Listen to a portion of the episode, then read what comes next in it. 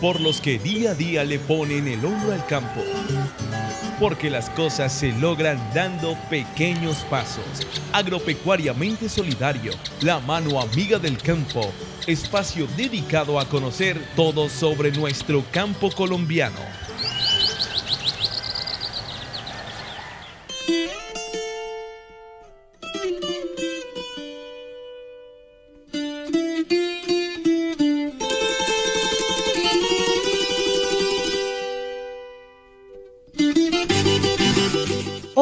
Saludo cordial es para nuestros oyentes que a esta hora nos escuchan. Bienvenidos a este programa Agropecuariamente Solidario, el espacio radial que traemos para ustedes y que está dedicado al campo colombiano. Hoy en compañía de Jairo Navarro y quien les habla, Surmi Daniela Díaz. Jairo, bienvenido a ese nuevo programa. Amables oyentes, reciban un saludo muy especial. Gracias, Surmi, por esta bienvenida. Y sí, este es un nuevo programa agropecuariamente solidario. Con este programa queremos llegar hasta cada uno de los hogares de nuestros campesinos. Por eso Resander es un aliado para nosotros. Muchas gracias a esta red cooperativa de emisoras comunitarias del sur de Santander, Resander. Así es, Jairo. Gracias a esta red llegamos a muchos municipios y veredas. Bueno, seguimos hablando de las actividades destructoras que la mano del hombre viene ejecutando en el campo. Actividades que están destruyendo los recursos naturales. Ya don Gentil Hernández Trujillo nos habló de la tala de árboles y la eliminación de la hojarasca. Acción que desencadena operaciones que afectan a nuestro ecosistema. Por eso queremos invitar de nuevo a esta voz autorizada en estos temas, don Gentil Hernández Trujillo. Hoy conoceremos más sobre estas prácticas, pero ¿qué otras actividades realizadas por el hombre son importantes o influyen en el medio ambiente?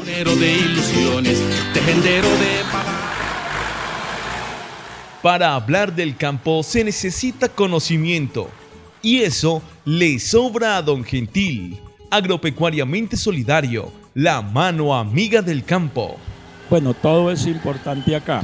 Vamos así en orden. Entonces, después de la hojarasca, habíamos visto la eliminación de la hojarasca como un ecosistema importante, no solamente para retener agua, sino que allí viven una cantidad de microorganismos y que esos microorganismos, pues ahí, es, ahí encontramos las bacterias nitrificantes, que son las encargadas de fertilizar el suelo y de fertilizar las plantas a través de las raíces, porque toman el nitrógeno del aire, que nos han dicho también los científicos que eh, eh, el 78% del aire es nitrógeno, pero si no existen las bacterias ahí en esa hojarasca, eh, entonces el nitrógeno se pierde porque ya no habrá quien lo tome y lo lleve a las raíces. Otra parte importante, lo que usted me menciona, es las coberturas verdes. El suelo puede tener dos clases de cobertura, una muerta y otra verde. La cobertura muerta es cuando el campesino limpia el suelo y queda la maleza sobre el suelo y ahí permanece, entonces me actúa también como un colchón para que cuando llueva duro, esa cobertura muerta que es eh, vegetal, que los campesinos llaman maleza, porque para mí no son maleza, ¿cierto? Pero les dice la maleza quedó ahí. Eh, los que la dejaron ahí, porque hay otros que le meten candela, entonces va a desaparecer esa cobertura muerta. Si dejamos cobertura muerta, pues, pues ahí nos actúa como colchón amortiguador. Cuando llueve duro, entonces nos protege el suelo de la erosión. Pero lógico, en esa cobertura muerta no va, como su nombre lo dice, muerta no van a haber microorganismos.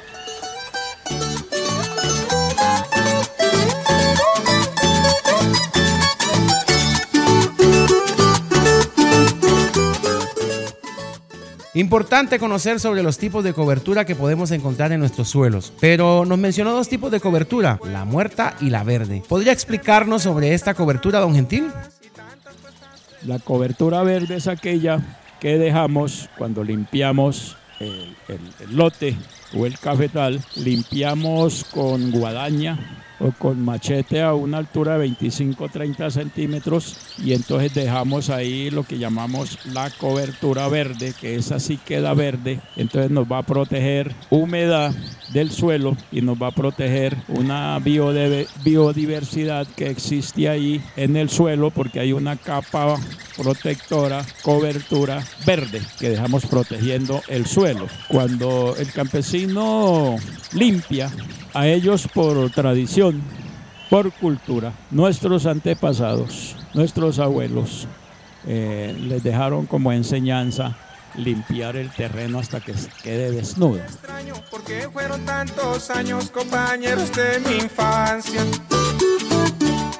Ya que menciona este tema del desnudo de los suelos, hemos visto en muchas partes que los campesinos limpian sus terrenos hasta el punto de dejar sin un rastro de hierba el suelo. Con lo que nos menciona sobre estas coberturas, entonces, ¿es conveniente que se limpie de esa manera el suelo?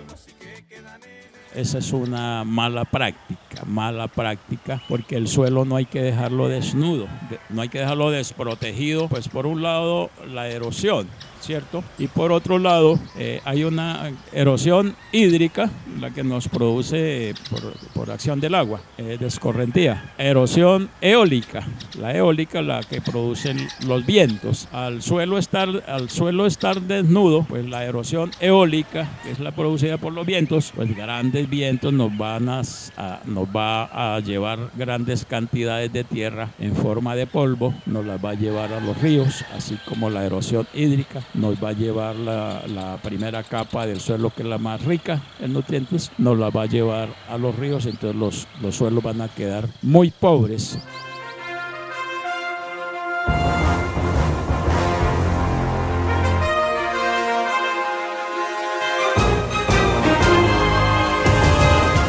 La actividad agropecuaria sigue en evolución. ¿Cómo está el campo hoy? Entérate en Agropecuariamente Solidario.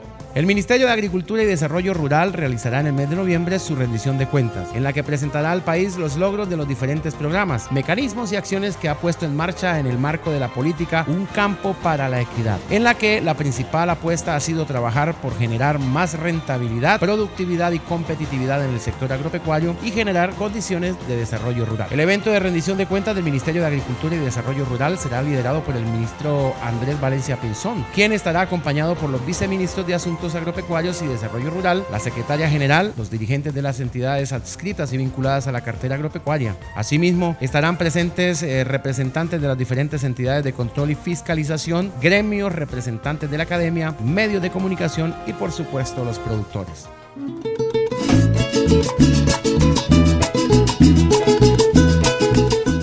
Gracias Jairo por traernos estas noticias de interés agropecuario. Seguramente muchos estarán pendientes de esta rendición de cuentas que dará el Ministerio de Agricultura. Saludamos a esta hora a nuestros oyentes del municipio de Cabrera, El Páramo y Pinchote. Gracias por su reporte de sintonía. Como siempre, traemos un invitado agropecuariamente solidario que nos habla de experiencias y continuamos hablando con estudiantes del Colegio San Benito de Palermo jóvenes que participaron en el programa Fortaleciendo nuestra identidad.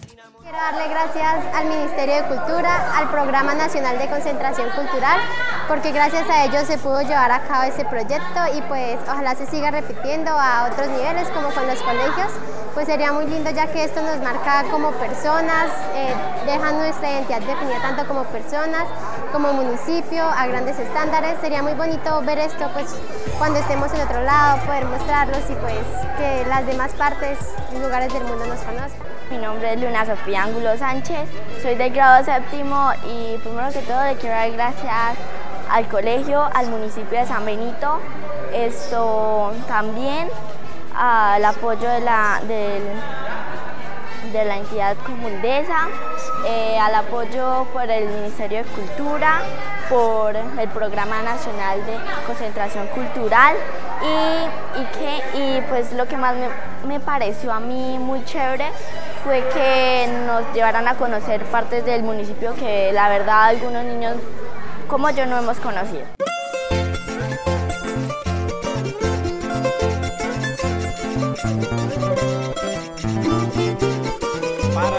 la mazorca, Eliseo Millán,